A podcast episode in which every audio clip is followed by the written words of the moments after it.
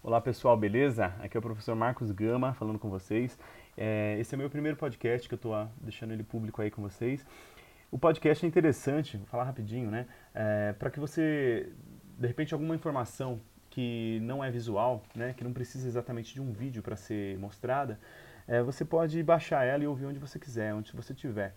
Né? Se você quiser baixar no seu celular você, ou no seu iPod, no seu uh, qualquer lugar, num pendrive aí para ouvir no carro, para você ouvir na, na, sua caminhada, na sua corrida aí, você pode ficar à vontade, né? Então, se você, inclusive se você estiver assistindo pelo YouTube, eu estou deixando um link aí para você baixar esse podcast aí e estar tá acompanhando a gente, beleza?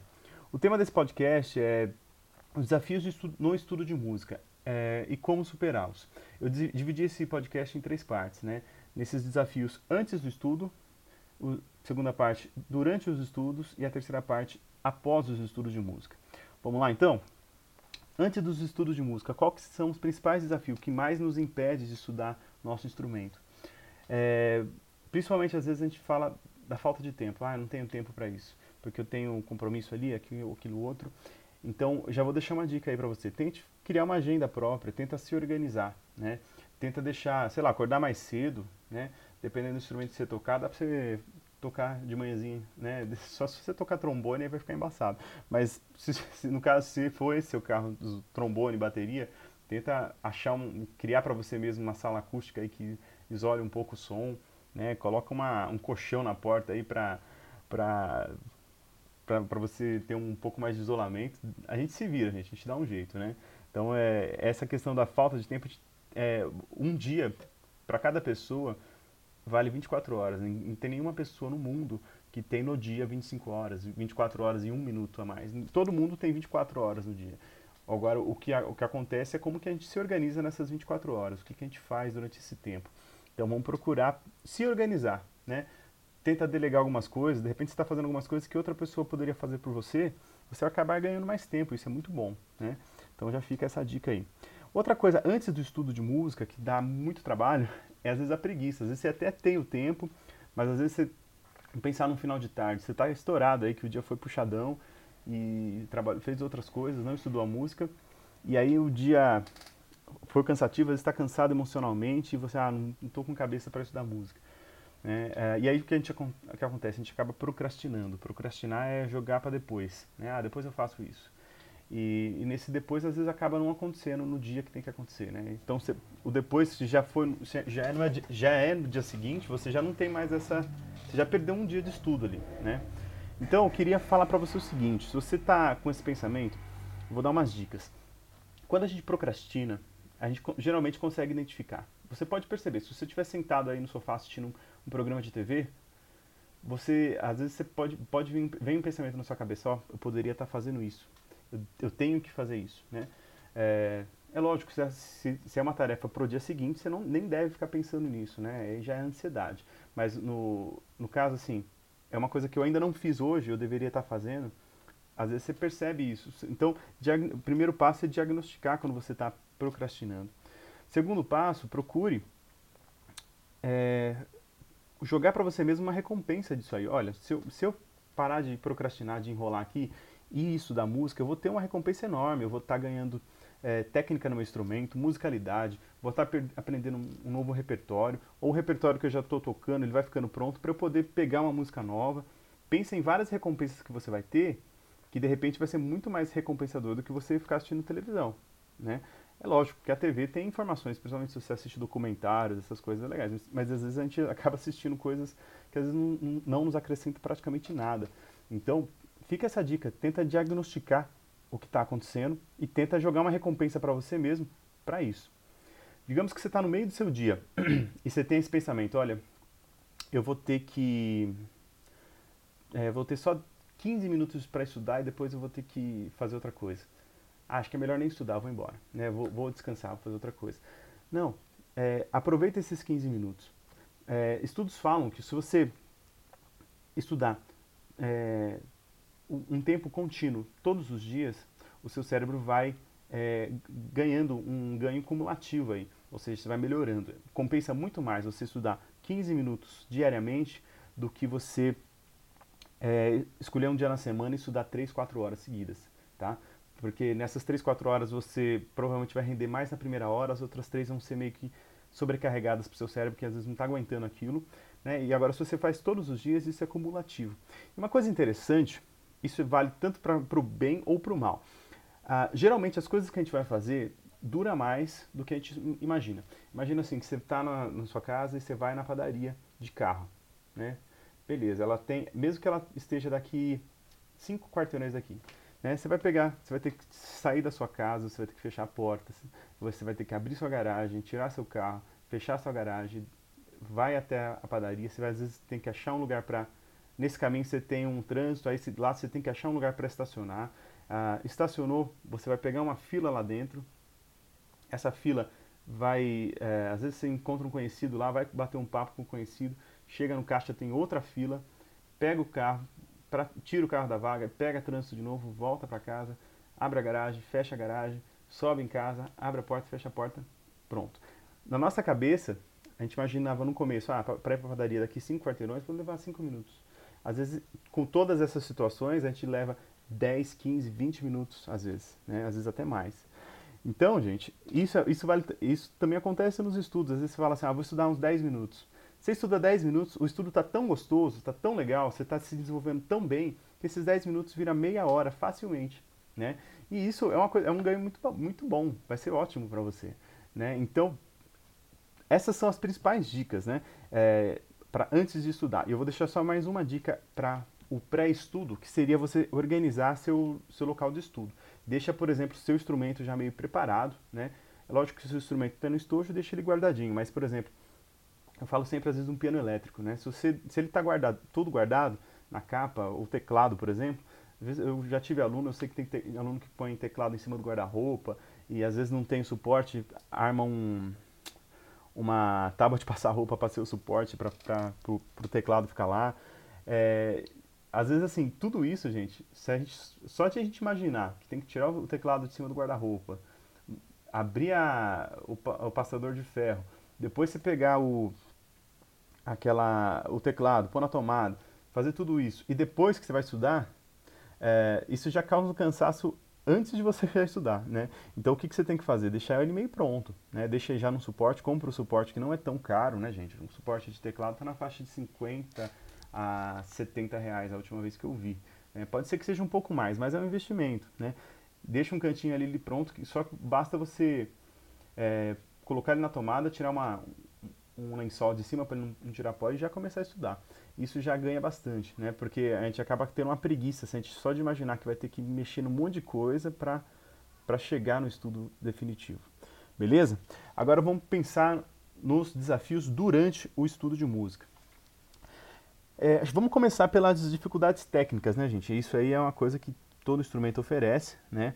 Então, as dicas que eu dou, principalmente para dificuldade técnica, é, primeiro, você vê faz um diagnóstico de você mesmo. Você acha assim, olha, isso aqui está muito além do meu da minha capacidade musical. Eu acho que eu não vou dar conta. Você conversa com o seu professor, fala assim, olha, isso aqui está muito complicado. digamos assim, você, você começou a estudar hoje, o professor te passa uma peça aí que é do quinto ano de, do seu instrumento. Então, aí ou você mesmo quer tocar essa peça. Então, às vezes é um desafio muito grande, né? Então, você tem que passar por vários degraus para chegar lá, né? Então, não dá para chegar tão, tão na hora assim. Se fosse o caso, então a, a, solução seria trocar a peça. Mas no caso assim, se é uma dificuldade técnica, mas você vai conseguir, né, é, comece a estudar isso aí devagar. Né? Tenha, tenha paciência, cuide do seu, do seu corpo, por exemplo. Você está tocando um instrumento de teclas, né? então vai ter um, de, um dedilhado, trabalha esse dedilhado, passa por cima, passa por baixo, é, repete o dedo na mesma tecla, troca o dedo, faz isso incansáveis vezes, que isso vai, vai ficar natural. O seu dedo acostuma com esse caminho que vai ser feito. Se você toca um instrumento de sopro e de repente você está com dificuldade na, na respiração, faz alguns exercícios respiratórios, vê aquele trecho específico, tenta ver como, que vai, como você pode melhorar aquilo. E outra dica que eu dou também é fazer, é, assistir vídeos, né? No YouTube você acha muita coisa aí de, das peças que você vai estudar e ver como os instrumentistas resolvem essa, essas dificuldades. Então, já fica essa dica aí nas dificuldades técnicas, tudo bem, pessoal? Agora, se a sua dificuldade é de harmonia, se você toca um instrumento harmônico, tem duas, duas vertentes aí. Ou você está tirando de ouvido, ou você está lendo uma partitura. No caso de você estar tá tirando de ouvido, é, você deve ouvir várias vezes, devagar, esse trecho. Né? Ah, Existem vários softwares por aí que você pode, inclusive, é, colocar a música que você está querendo tirar de ouvido e reduzir a velocidade dela, para que você possa escutar com mais detalhe. Né? Então, às vezes é um acorde meio complicadinho, você pode escutar ele mais devagar usando alguns softwares aí. Né? Então, a, a gente fez até uma, uma pequena videoaula aí, eu vou deixar o link aí também de um software que faz esse, esse, esse tipo de, de serviço aí, tá bom? Ele é gratuito. Uh, agora, se você estiver lendo uma partitura, né, às vezes tem várias trocas de acorde, a, a dificuldade não é o acorde em si, não é, é, mas assim, você tem que fazer uma sequência aí que às vezes o, o dedo fica embaralhado, né? Você tem que fazer a troca de um para o outro. São seis acordes, você não, vai, não pode tentar fazendo seis direto. Faz um, o primeiro para o segundo, treina até seu dedo acostumar com isso. Isso estou falando em qualquer instrumento harmônico, violão, é, piano, teclado, etc. É, faz isso várias vezes, né? Dominou essa troca do primeiro para o segundo, vai do segundo para o terceiro, né? Da mesma, da mesma maneira, do mesmo jeito. Ah, aí, dominando isso, você faz o primeiro, segundo e terceiro, né? E assim você vai, gente, até chegar no sexto acorde aí e acabou. E aí você vai ver que vai ficar. Quanto mais você vai chegando no final dessa sequência, vai ficando mais fácil, porque seu dedo está acostumado, vai se acostumando melhor a fazer essas mudanças, tá bom?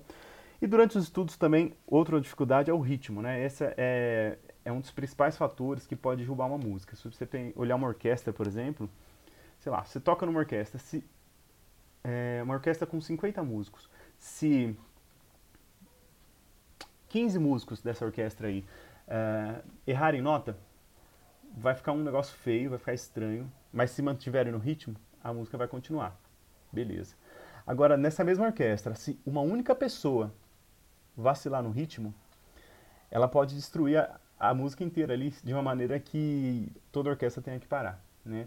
Então o ritmo é uma coisa bem complicada, você tem que ter é um time interno, né, uma pulsação, ou seja, pulso é uma é uma questão que você tem que tomar bastante cuidado. Então, se você vai estudar no seu instrumento, procura tocar devagar, tenha paciência, use o metrônomo, tá? Se você tiver um metrônomo analógico ou digital ou até por aplicativo de celular, existe vários aí gratuitos. Você usa ele numa velocidade bem abaixo da que você tem que tocar, se você tiver com dificuldade de ritmo, e através dessa velocidade você vai aumentando, né? Através desse rendimento aí você vai ganhando mais mais segurança para aumentar o ritmo e, e, fazer até chegar no, na velocidade que tem que ser mesmo. Beleza, pessoal? Então, e por último, durante os estudos, aí já é mais para cantor ou instrumentista de sopro, né, é a afinação. Né? Muitas vezes a gente não tem dificuldade aí com afinação. Como que a gente melhora, vai melhorar a afinação? Né? No caso do instrumentista de sopro, basta ele usar um afinador, né? Existe também analógicos e também existem aplicativos de celular ele toca a nota e o afinador vai dizer a nota ali que ele vai dar um sinalzinho ok, um verdinho ali que está na nota certa ou não, beleza? Agora, no caso de, de uma pessoa que tá, uh, que é cantora, né, ou cantor, é, a afinação ela vem principalmente pela audição, né? Ou seja, se você escuta bem, você vai cantar bem, né? Então, é, eu recomendo algumas coisas. Você ouvir a peça que você tem que estudar, né? E se isso persistir, eu acho, recomendo que você faça alguns treinamentos auditivos. Existem vários, gente. Existem alguns treinamentos, ah, existem livros muito legais que faz treinamentos sobre é, auditivos e ainda faz vem com CD para você testar, fazer um monte de coisa legal. Existem softwares gratuitos que você escuta uma nota e tem que dizer qual que é a nota que está sendo feita. Então tem várias coisas legais nesse sentido. Eu vou até deixar alguns links aí que eu achar para vocês baixarem esses aplicativos aí ou esses programas que vão te ajudar nessa questão da afinação.